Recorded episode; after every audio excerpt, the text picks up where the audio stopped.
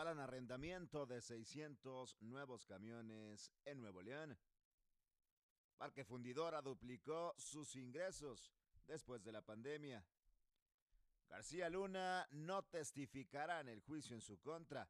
Rey Zambada lo hunde.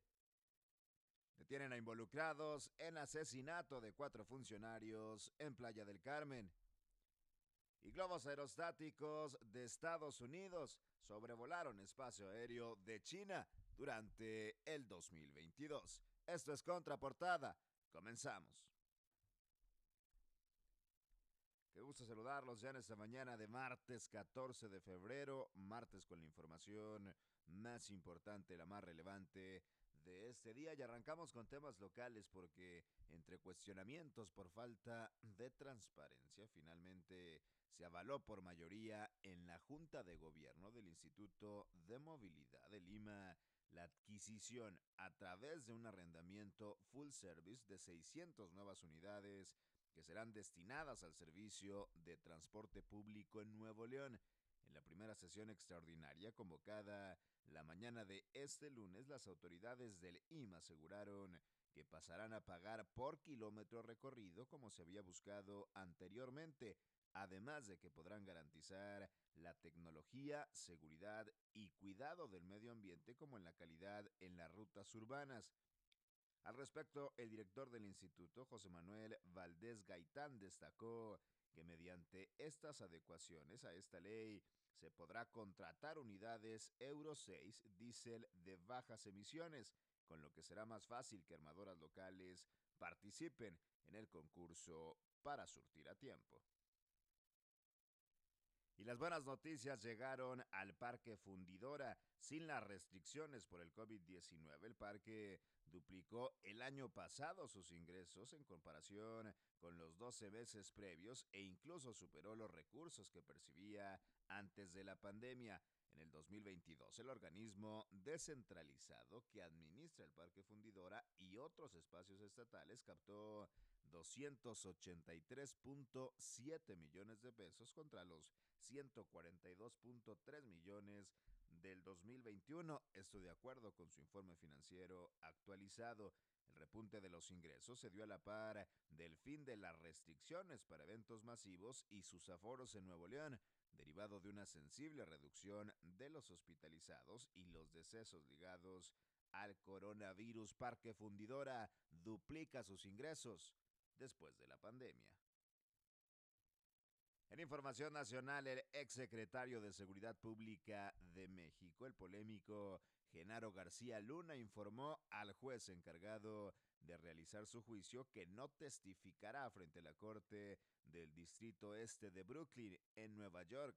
Fue la defensa de García Luna quien informó de esta decisión, por lo que el juez preguntó al exsecretario si era consciente de las consecuencias podría generar que no declare, a lo que dio una respuesta afirmativa.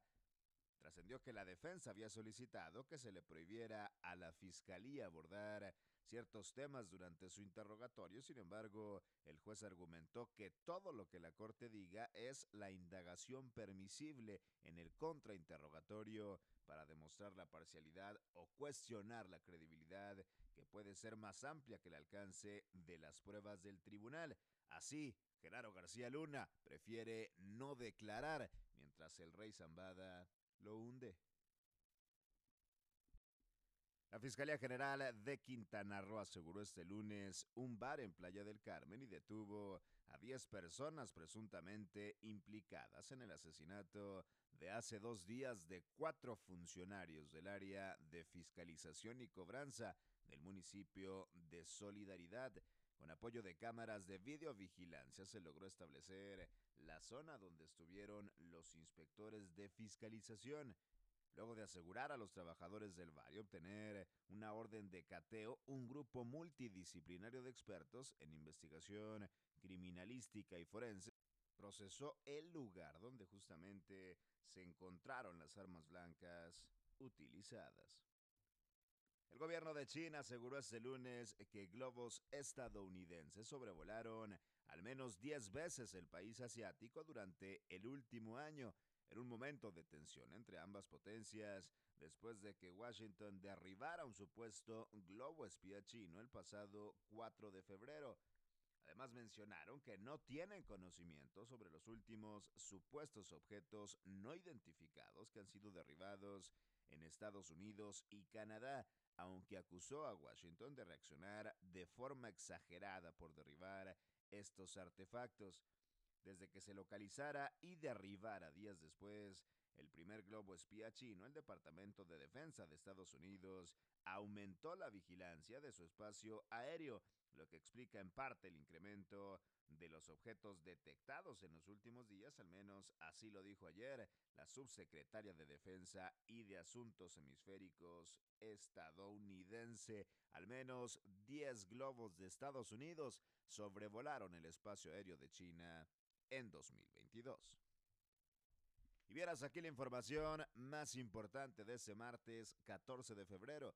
Yo soy César Ulloa, arroba César Ulloa G y es Contraportada por Altavoz MX. Todos los días la información más relevante de Monterrey, México y el mundo la encuentras aquí en nuestra multiplataforma. Excelente día, pásela bien.